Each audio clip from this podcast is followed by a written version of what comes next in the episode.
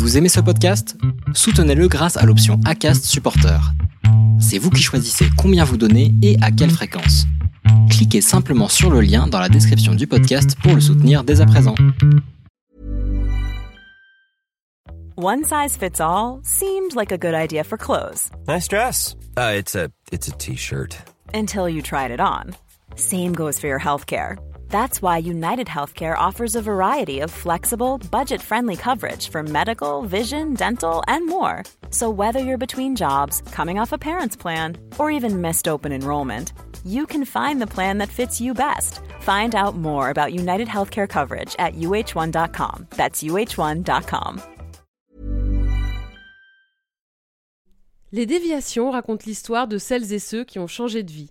Pour nous suivre, rendez-vous sur notre site, abonnez-vous à notre chaîne YouTube, notre page Facebook, notre compte Instagram et notre podcast sur toutes les plateformes d'écoute habituelles. Tout de suite, un nouvel épisode, une nouvelle histoire, une déviation. Moi, j'échangerais ma condition de femme contre rien au monde. Je trouve que c'est un état tellement passionnant. Euh, le- l'état de petite fille à l'état de, de vieille dame, il se passe tellement de choses, il y a tellement de facettes différentes de la féminité, que ça, cette facette de la prostitution, qui est une facette tellement schématique, tellement euh, animale, ça me semblait quand même dommage de passer à côté, euh, étant un écrivain qui écrit là-dessus, quoi.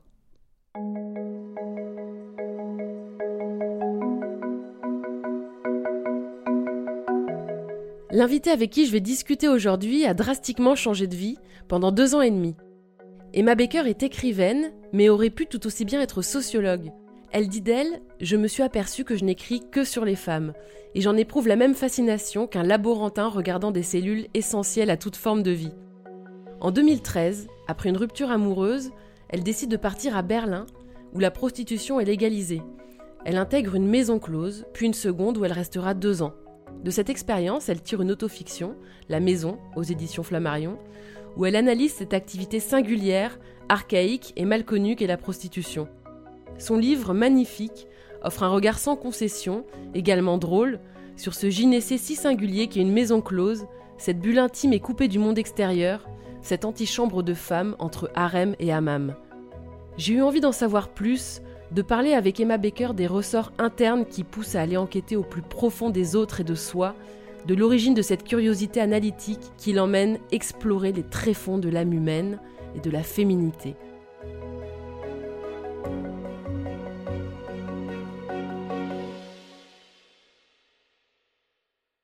Donc peux-tu me raconter d'où tu viens et qui tu es? J'ai j'ai 30 ans, euh, j'ai euh, grandi dans les environs de Paris, entre les Hauts-de-Seine et euh, la Seine-et-Marne. Je suis écrivain euh, depuis euh, toute petite en fait et j'ai publié mon premier livre euh, à 20 ans. J'ai déménagé à Berlin en 2013 euh, parce que j'avais l'impression d'avoir fait le tour de Paris et que euh, j'avais envie de, tourner une page et de voir autre chose. Et, et ma famille est allemande, enfin la partie maternelle de ma mère euh, l'est. Et donc on a été pas mal en vacances à Berlin et on s'est dit qu'on avait en- envie d'essayer de vivre là avec mes sœurs. Donc on a déménagé toutes les trois ensemble à Berlin. Et puis euh, je venais de finir mon deuxième livre et j'avais une angoisse euh, folle de la, de la page blanche. Et puis euh, miraculeusement, voilà, j'ai eu cette idée de d'écrire sur les bordels parce qu'on n'en a pas en France et que j'avais réalisé en arrivant à Berlin que c'était légal. C'est pas pour ça que j'ai déménagé du tout, mais effectivement, dès que l'idée m'a prise, ça a tout de suite été un livre, un livre dans ma tête. Quoi. Je savais qu'il fallait absolument que j'écrive là-dessus. Tu avais quel âge quand tu es arrivé à Berlin? Bah, j'avais euh, 24 ans, j'allais en avoir 25. hein.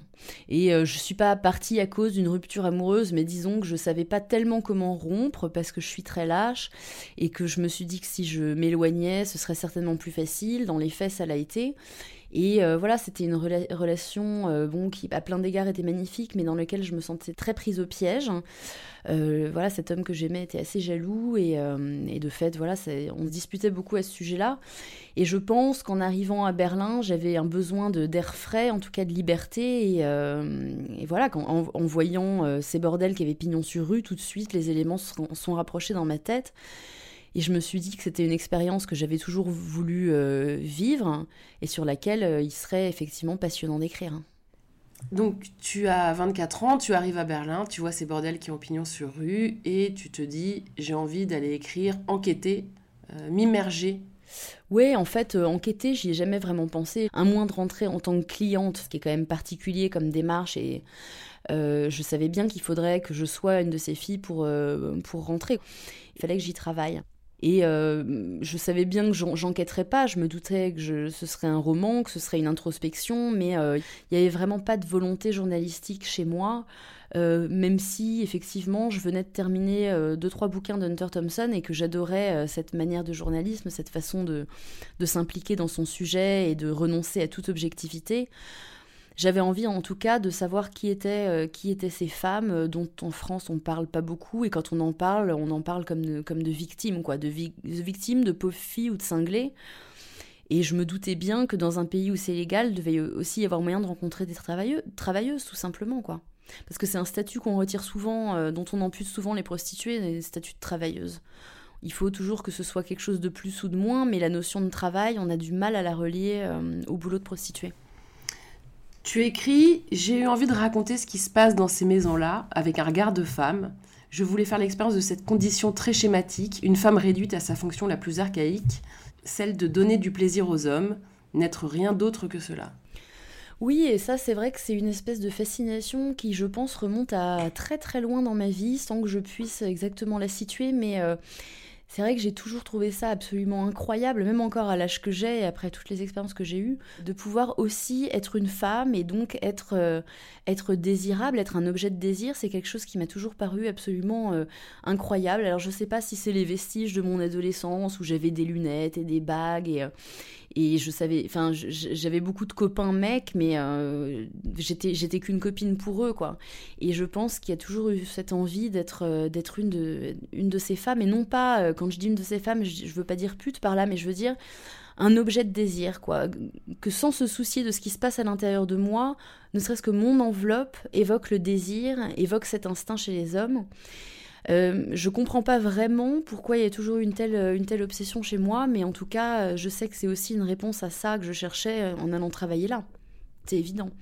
Euh, et c'est peut-être aussi, ça a peut-être quelque chose à voir avec toutes ces injonctions que nous, que, que, les femmes reçoivent depuis, depuis le début de leur vie, d'être désirables, d'être souriantes, d'être jolies, d'être comme ci, d'être comme ça.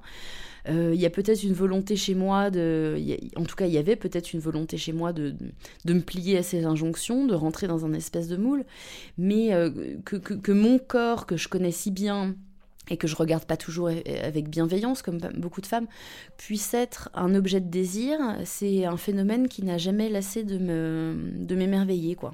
Donc euh, animé euh, par cette volonté euh, d'en savoir plus sur cette toute-puissance du désir, euh, tu vas taper à la porte d'une maison close, d'une première maison close. Ouais, en fait, non, mais même j'en parle pas, j'en parle pas dans le livre, mais la première porte de maison close que j'ai poussée, c'était c'était un tout petit appartement dans lequel il y avait, je crois, quatre Philippines qui travaillaient et qui du coup ont tiré une gueule de trois pieds de long en me voyant arriver parce que j'étais la seule européenne, euh, blonde, enfin j'avais l'air, euh, enfin on m'aurait donné le bon Dieu sans confession et quand j'ai dit que je voulais travailler, j'ai bien vu une espèce de mouvement de recul, euh, comme si c'était absolument impensable que je, que, je puisse avoir envie de, de, travailler là, quoi. Et c'est vrai que j'y suis pas retournée parce que je savais bien que c'était pas, c'était pas ça que je cherchais, c'était pas cet endroit. Mais de savoir que c'était possible, ça m'a lancé tout de suite dans mon, projet. Je suis rentrée chez moi, j'ai commencé à éplucher la liste des bordels de Berlin. Et je sais pas exactement pourquoi j'ai choisi le manège en premier, pourquoi j'ai choisi la maison après, mais euh, les deux expériences étaient tellement différentes que euh, je me dis que c'était forcément le hasard. Enfin, en tout cas, je suis bien tombée dans un cas comme dans l'autre, même si euh, le manège était, était, un endroit horrible et que la maison a été un endroit absolument miraculeux, quoi. L'endroit qui a donné naissance à mon livre. Est-ce qu'on peut revenir un peu sur le manège du coup? Alors bah le manège en fait je me souviens que le soir où je me suis préparée pour y aller ça a été vraiment le soir où j'ai senti toutes ces espèces de bouffées d'angoisse qu'on peut imaginer euh, quand une femme a son premier client.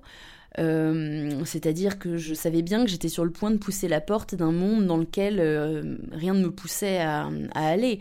Et je suis arrivée dans cet endroit absolument magnifique, dans Charlottenburg, qui est quand même un quartier très cossu de Berlin. Et au plafond, la décoration, tout ça m'a complètement eu dès le départ, quoi. Mais euh, c'est vrai que j'ai laissé passer des signes qui auraient pu me, faire comprendre euh, qu'il fallait que je m'en aille, quoi, que j'avais pas besoin d'y rester 15 jours pour le savoir. Je me souviens par exemple, la première question que j'ai posée à la house dame qui s'occupait des, filles ce soir-là, c'était est-ce que le patron est gentil? Et elle m'a répondu oui, oui, il est gentil et, et il touche pas les filles.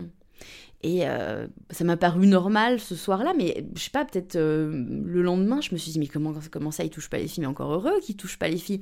Mais donc, ça veut bien dire qu'il y a des endroits euh, dans Berlin, même si c'est légal, où les patrons se sentent le droit de se payer sur la bête, ou en tout cas de, voir comment la fille s'y prend, enfin, que, que c'est normal, en fait, de tester une femme qui, qui demande à travailler chez vous, quoi c'était exactement ce qu'on imagine euh, des bordels à l'étranger, c'est-à-dire un endroit où les femmes n'ont pas tellement voix au chapitre, quoi, où il n'est pas tellement possible de dire non, en tout cas pas sans justification, euh, qu'on a, euh, on est obligé de rester un minimum de 10 heures pendant un service, ce qui est quand même énorme, obligé de porter des talons, enfin aucune place laissée à la créativité.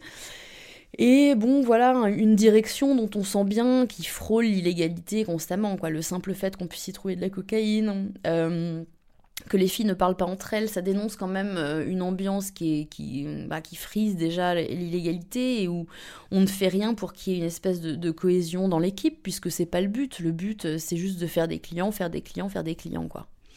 Et c'est vrai que je suis sortie de là, euh, bon, un peu. J'ai pas été traumatisée, j'ai pas été. Mais, mais j'ai eu tout le temps peur pendant ces 15 jours. Et c'est vrai qu'en sortant de là, le jour où je suis sortie, sous un prétexte fallacieux, j'ai eu l'impression de retrouver ma liberté et c'est quelque chose qui m'est jamais arrivé euh, dans tous les endroits où j'ai pu travailler. Jamais je suis sortie de là en me disant ça y est, t'es libre quoi. Je suis sortie de là en ayant l'impression d'avoir échappé à quelque chose de, à quelque chose d'affreux.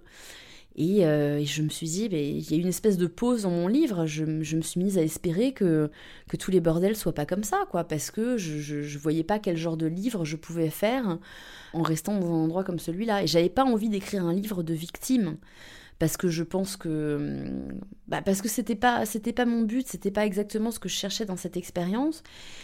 Et puis voilà, vu, le procédé que j'avais choisi, qui était un procédé d'immersion, je pense pas que qui que ce soit qui soit un peu sensé ait envie de se mettre dans une expérience où, où, il va vivre comme une victime pendant, euh, pendant un an ou pendant deux ans et demi.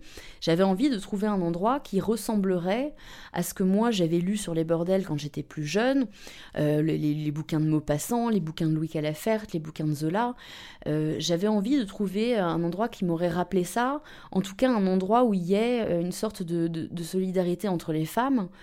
Et peut-être un endroit qui tendrait à prouver qu'il y a bel et bien sur cette terre des, prostituées qui choisissent de faire ce métier et qui du coup s'inventent et s'arrogent des, conditions de travail euh, qu'elles-mêmes estiment euh, euh, décentes et, et convenables, disons. Et c'est ce qui se passe avec la maison. Exactement. Et je, ce, qui, est très drôle, c'est que la première fois que j'ai poussé les portes de la maison, euh, voilà, par rapport au manège, ça n'avait strictement rien à voir. Les, plafonds étaient beaucoup plus bas, les, salles étaient plus petites, la déco était quand même franchement kitsch. Et euh, j'ai fait le tour en gardant bon un sourire poli, mais je me disais waouh, c'est quand même super euh, vieillot. ouais, bon, J'étais pas du tout sûre de rester et je suis revenue, euh, pour, faire un essai parce que de toute façon j'avais pas tellement d'autres plans. Et avant de pouvoir m'en rendre compte, en, l'espace de peut-être 3-4 jours, j'étais tombée complètement amoureuse de l'endroit.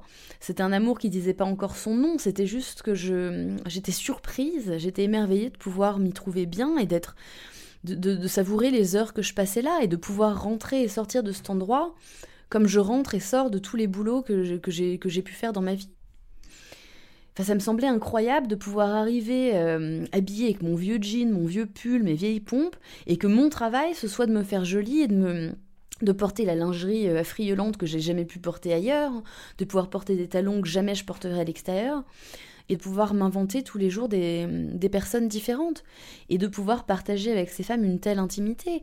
Et quand je dis ces femmes, euh, j'avais tendance à dire ces femmes avant de faire cette expérience parce que je les connaissais pas et j'avais j'avais toujours cette impression peut-être un peu française qu'elles étaient complètement à part hein.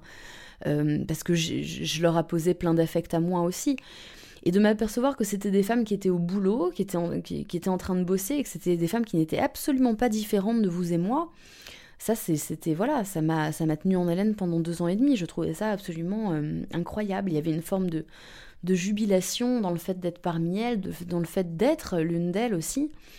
euh, qui allait bien au-delà du travail, bien au-delà du roman. Euh, ça réjouissait quelque chose en moi. Je pense que ça soignait aussi quelque chose en moi. Euh, peut-être une sorte de, de, terreur des femmes que j'avais que j'avais toujours eue et que j'ai jamais pu m'expliquer non plus parce que j'ai quand même deux sœurs, une mère, beaucoup de femmes dans ma famille, mais dans cette nudité constante des femmes entre elles et dans cette bienveillance des femmes entre elles, je, je crois que quelque chose d'enfantin en moi a été soigné ou en tout cas rassuré quoi.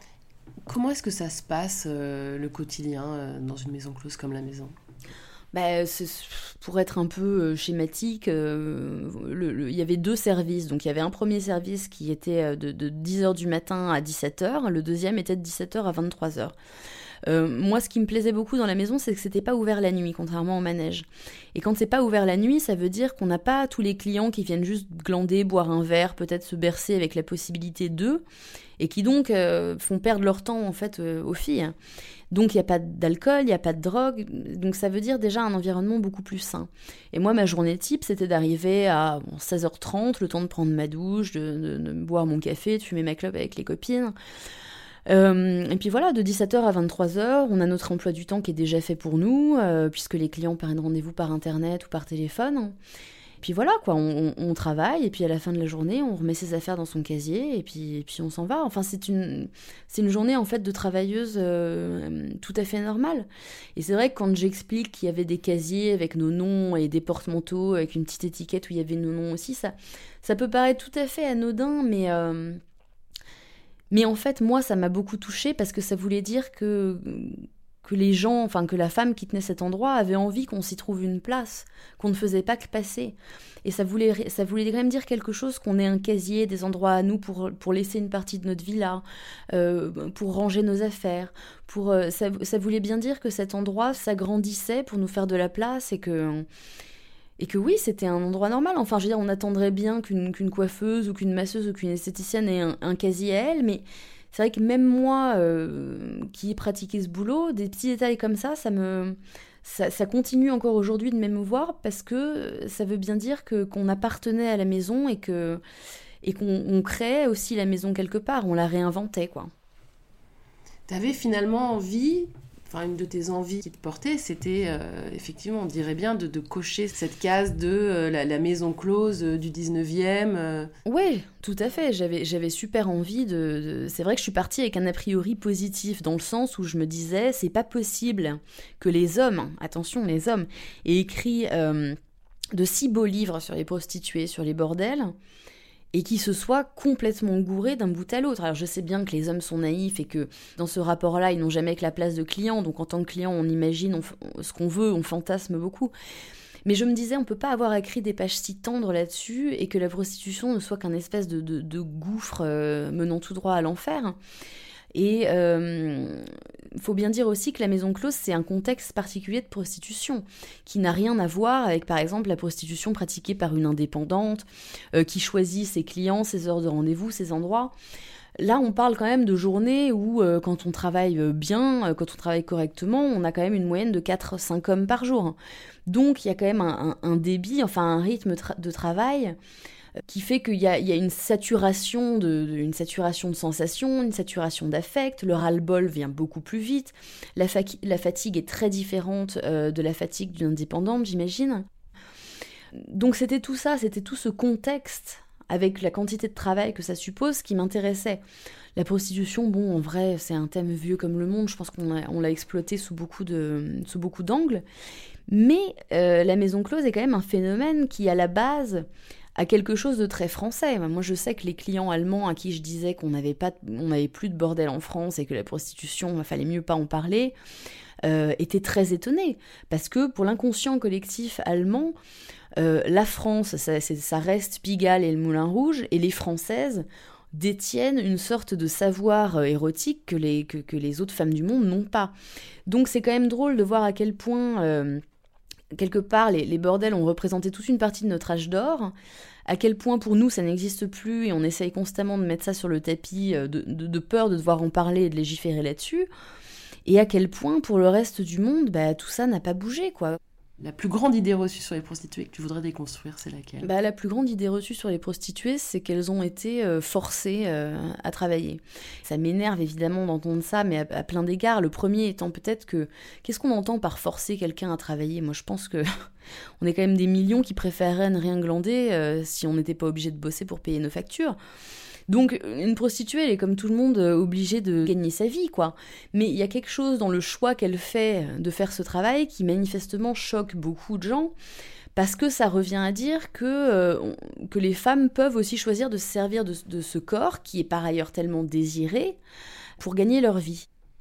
Quand on demande à une prostituée pourquoi elle fait ce métier, et je le sais parce que je l'ai vécu, on est toujours en train de chercher quoi répondre, parce qu'il faudrait que ce soit toujours plus que l'argent, parce que personne n'a envie d'entendre une prostituée dire bah faut bien que je mange quoi. J'ai des enfants à élever, j'ai des. C'est comme tout de suite une espèce d'aveu euh, d'échec ou de, misère euh, la plus noire, quand ça n'est simplement qu'un accord qu'une femme prend avec elle-même, de ne pas être euh, blessée ou traumatisée par le fait de prêter son corps contre de l'argent. Donc de réduire les prostituées à des victimes je trouve que c'est un peu euh, réducteur, même s'il y a une énorme partie des prostituées qui sont des victimes, c'est sûr. Mais je pense qu'on n'écoute pas assez celles qui ont choisi d'en faire ce métier, qui en sont d'ailleurs fières, parce qu'il y en a beaucoup. Ou alors on suppose que les prostituées sont des nymphomanes ou alors des cinglés, et qu'elles viennent chercher quelque chose quand elles se prostituent. C'est-à-dire que une nana qui vient au bordel, il faudrait finalement qu'elle attende un homme qui va venir sur son cheval blanc la sauver de sa condition quand finalement ce sont des femmes qui viennent travailler. Quand moi j'ai vécu cette expérience-là comme une prise de pouvoir euh, totale sur mon corps, sur, euh, sur ce que la société voudrait que j'en fasse, sur ma sexualité, euh, sur toutes les injonctions que j'ai reçues moi en tant que petite fille, que jeune femme, qui étaient des, injonctions à servir l'homme, à servir le plaisir de l'homme, le désir de l'homme, et plus tard à devenir une mère. Euh, elles, font un métier qui n'est certes pas un métier comme, comme les autres, mais un métier qui, qui, touche à plein d'égards à la, à la, psychothérapie et puis, puis même parfois à la santé. Euh, quand on voit ce que ça demande comme, comme patience, comme, comme, comme sens du sacrifice, comme abnégation, comme talent de comédienne, c'est un métier qui est extrêmement complet, qui vous prend énormément d'énergie physique comme mentale, et qui pourtant... Euh, qui est l'un des métiers les plus décriés de ce monde c'est quand même incroyable de voir à quel point le mot pute a été galvaudé et à quel point aujourd'hui, quand on, quand on se fait traiter de pute en tant que femme, parce que je pense que ça nous est arrivé à toutes, le mot pute ne veut strictement plus rien dire. Quand on se fait traiter de pute, en fait, on se fait pas traiter de pute, on se fait pas traiter de prostituée, on se fait traiter de pauvre fille. Les deux notions se sont complètement euh, fondues l'une dans l'autre. Et c'est pour ça aussi que j'emploie beaucoup le mot pute dans mon livre, c'est parce que je pense qu'il faut se le réapproprier. Enfin, nous, quand on travaillait ensemble à la maison, c'était le mot d'ailleurs qu'on utilisait, enfin en allemand, mais on n'utilisait jamais le mot prostituée ou, travailleur du sexe, ou enfin très peu. On avait tendance à utiliser ce mot de pute, par, sans doute par bravade, par fronderie, parce que c'est lui redonner son sens propre, et que c'est un mot que j'aime bien moi, parce que j'ai l'impression qu'il contient euh, toute la terreur des hommes pour les femmes, et toutes les tentatives de nous enfermer dans des, dans des cases, que ce soit la case de putain, la case de, de, femme mariée, la case de mère.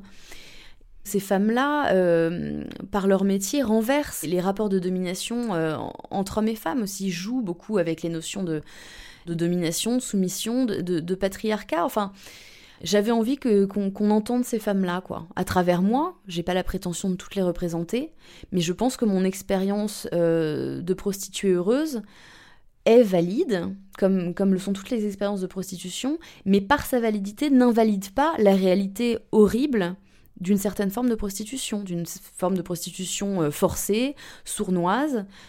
La maison, telle qu'elle a existé, est la preuve qu'il est possible d'inventer euh, des conditions dignes, décentes et même appréciables pour les femmes qui veulent faire ce métier.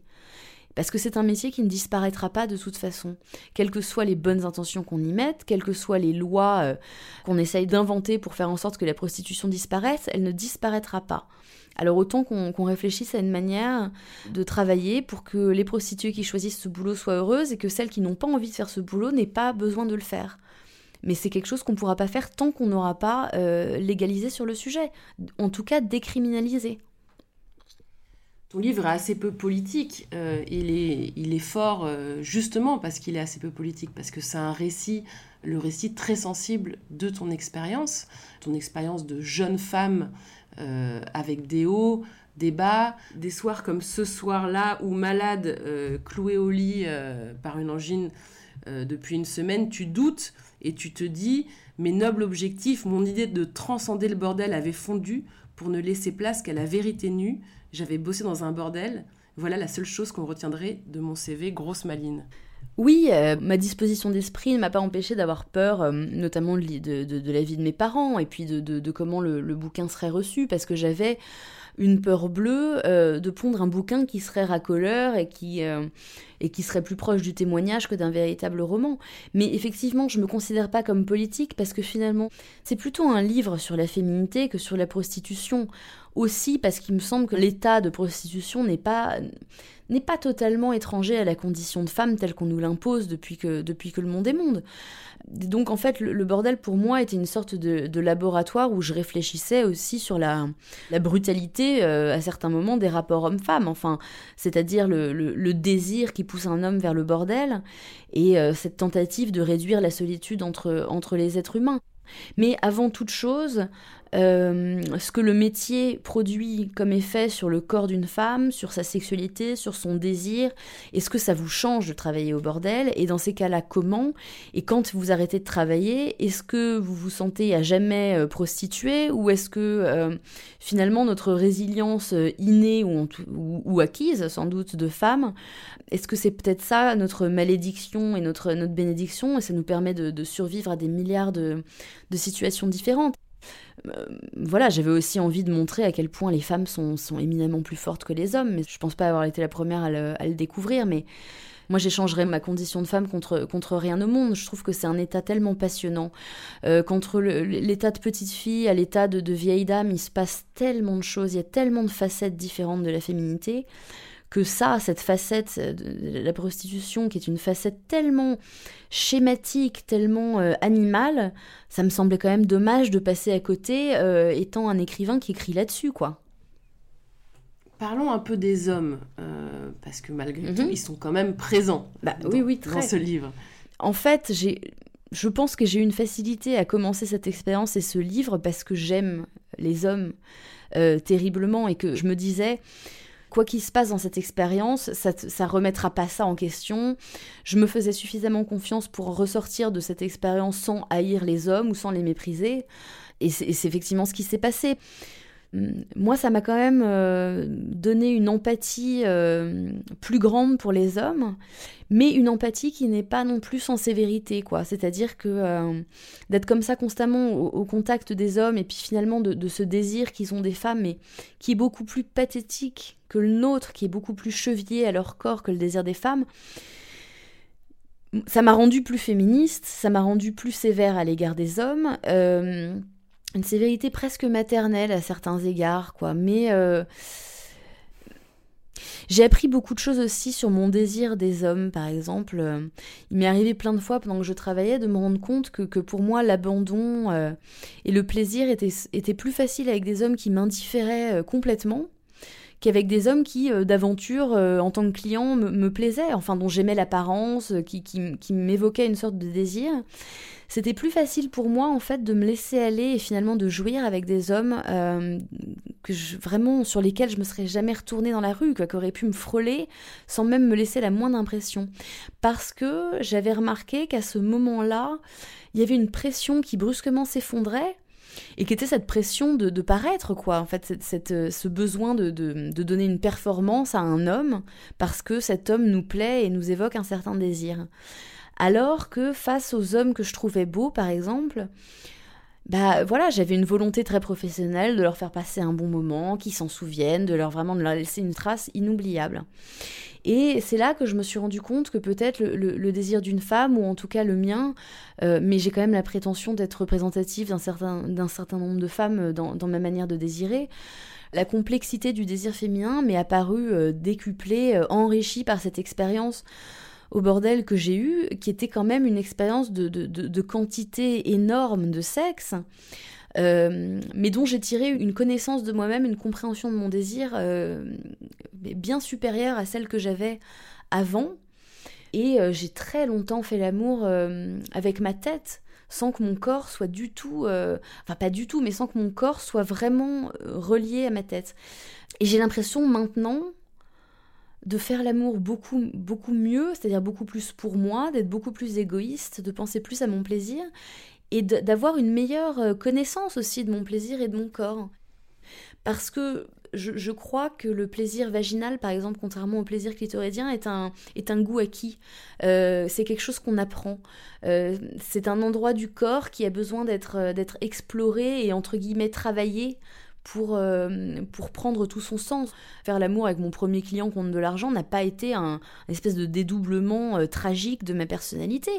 C'est quelque chose que j'avais déjà fait en couple avec des, avec, des hommes euh, qui pourtant m'attiraient. C'est cette forme de, de, renoncement à soi, de sacrifice, qui n'est d'ailleurs pas forcément toujours dramatique. C'est quelque chose qui est profondément lié à notre, à notre condition de femme. Donc tu dis que ces deux ans et demi t'ont servi d'une certaine façon à, prendre le pouvoir mhm. euh, sur ta sexualité. Donc comment est-ce que tu sors de cette expérience? Alors euh, là je parle vraiment comme mon nom parce que c'est vrai que j'ai choisi de faire cette expérience. Je, savais que j'en ferais pas mon métier. Ceci dit, je voulais rester qu'un an. En fait, je suis restée deux ans et demi ça a été deux ans et demi de ma vie absolument merveilleux, mais je sais pourquoi j'ai arrêté, au-delà du fait que la maison est fermée. J'ai arrêté parce que je sentais bien que mon désir, habituellement constamment en ébullition pour les hommes, pour les femmes, pour, pour, euh, le désir tout simplement, s'émoussait. Euh, ce qui était une réaction tout à fait normale au fait de, travailler comme ça avec une telle assiduité. Euh, c'est qu'au bout d'un moment, quand on a fait ça toute la journée, en rentrant chez soi le soir, c'est compliqué quand on a un copain parce qu'on n'en a pas forcément envie, même si on sait très bien que, que, le corps du copain n'a rien à voir avec le corps des clients. Mais ça reste quand même un investissement dans une énième pénétration qui n'est pas forcément euh, euh, facile à la fin d'une journée de boulot. Et c'est vrai qu'au bout de deux ans et demi, je, me sentais molle, euh, je, me sentais sans enthousiasme, j'avais envie de me réappartenir à nouveau.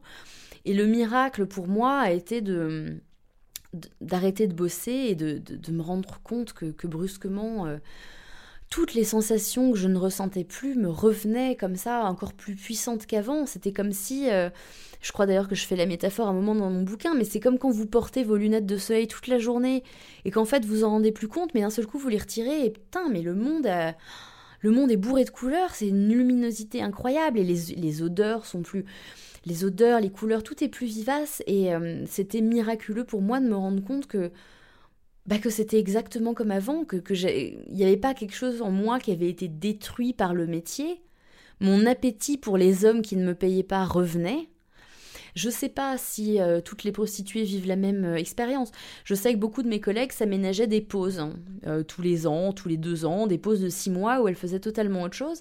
Et c'est peut-être aussi pour se retrouver à nouveau et pour pouvoir repartir dans le métier avec une connaissance de soi renouvelée, augmentée. Peut-être après 10 ans de bordel, après 20 ans de bordel, qu'on a du mal à se retrouver. Je sais pas, mais je pense qu'on survit, entre guillemets, à ce métier comme on survit à énormément de choses en tant que femme. Parce qu'on est capable d'une résilience absolument miraculeuse. Si ce sont les hommes et le patriarcat qui nous ont fait ainsi, alors je pense qu'ils ont malgré eux réussi quelque chose d'énorme. enfin, c'est-à-dire, je pense pas qu'il savait qu'il donnait lieu à un tel miracle qui est qu'une femme est, protéiforme et, peut survivre à des choses qui peut-être, peut-être euh, détruiraient beaucoup d'hommes ou les remettraient fortement en question. Comment est-ce qu'on revient dans le monde réel avec les gens autour? Comment ça se passe avec ta famille, tes amis? Je, À l'époque, je vivais avec mes sœurs, donc euh, mes sœurs, je les ai tout de suite mises au courant. Bon, euh, sachant, euh, enfin, elles connaissaient mes, mes livres d'avant, donc ça leur a pas non plus, ça les a pas choquées euh, terriblement de savoir que telle serait ma prochaine expérience. Après, euh, j'en ai très vite parlé à ma mère parce que c'était fatigant de pas pouvoir répondre quand je travaillais, de devoir inventer des excuses et que je, fais terriblement confiance à ma mère et, aux femmes de ma famille. Ça a été plus compliqué quand il s'agit d'envoyer le, bouquin à mon père. Euh, j'avais très peur de mon grand-père aussi. Enfin. Mais bon, ce qui, sont finalement des problématiques d'enfants de ses parents aussi, dont on ne se dégage jamais vraiment et contre lesquelles il faut se battre parce que sinon on n'écrit pas. Mais j'avais une telle confiance en mon livre, en fait, je, que, que, c'était des peurs assez passagères une fois que le manuscrit a été envoyé.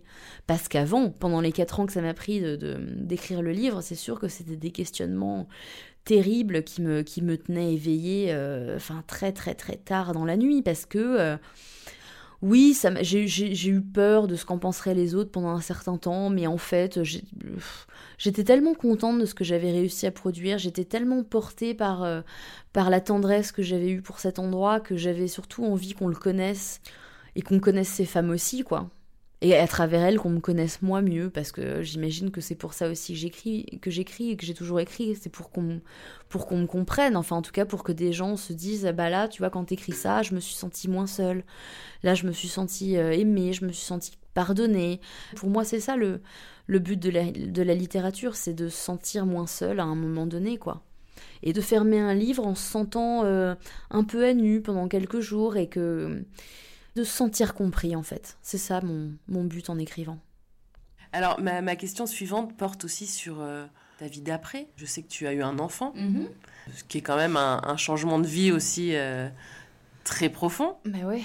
J'avais rencontré mon copain, euh, pas à la maison, mais, mais en parallèle. Et, et, voilà, au moment où je suis tombée, je, je suis tombée enceinte, je travaillais encore. Donc ça a été un choc euh, d'autant plus violent qu'après euh, deux ans à vraiment euh, n'être qu'un corps désirable, d'un seul coup je me retrouve dans un corps de mère, ce qui ne veut pas dire qu'il n'est pas désirable, mais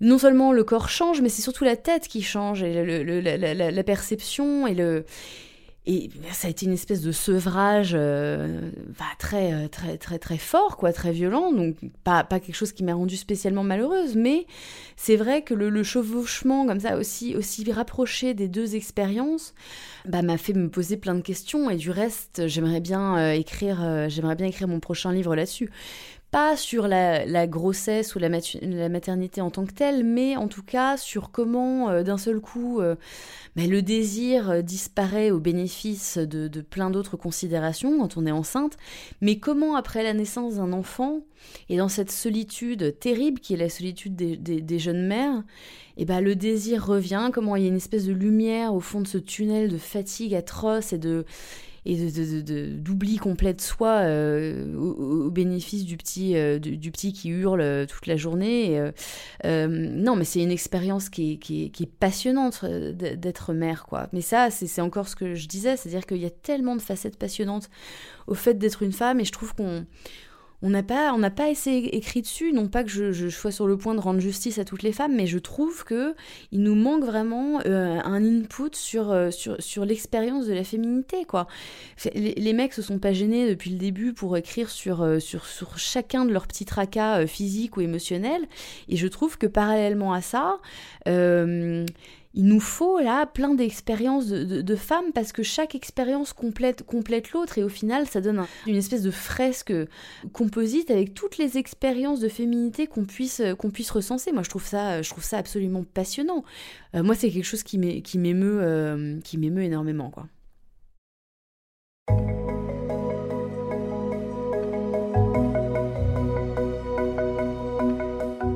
C'était un entretien mené par Laurence Vellier et réalisé par Sidney Clazen. Commentez, écrivez-nous, partagez, taguez vos amis, réagissez avec beaucoup de cœur, de pouces levés et d'étoiles quand on vous le propose. Les déviations n'ont qu'une vocation, raconter des histoires de gens qui ont changé de vie. A très vite pour un prochain épisode.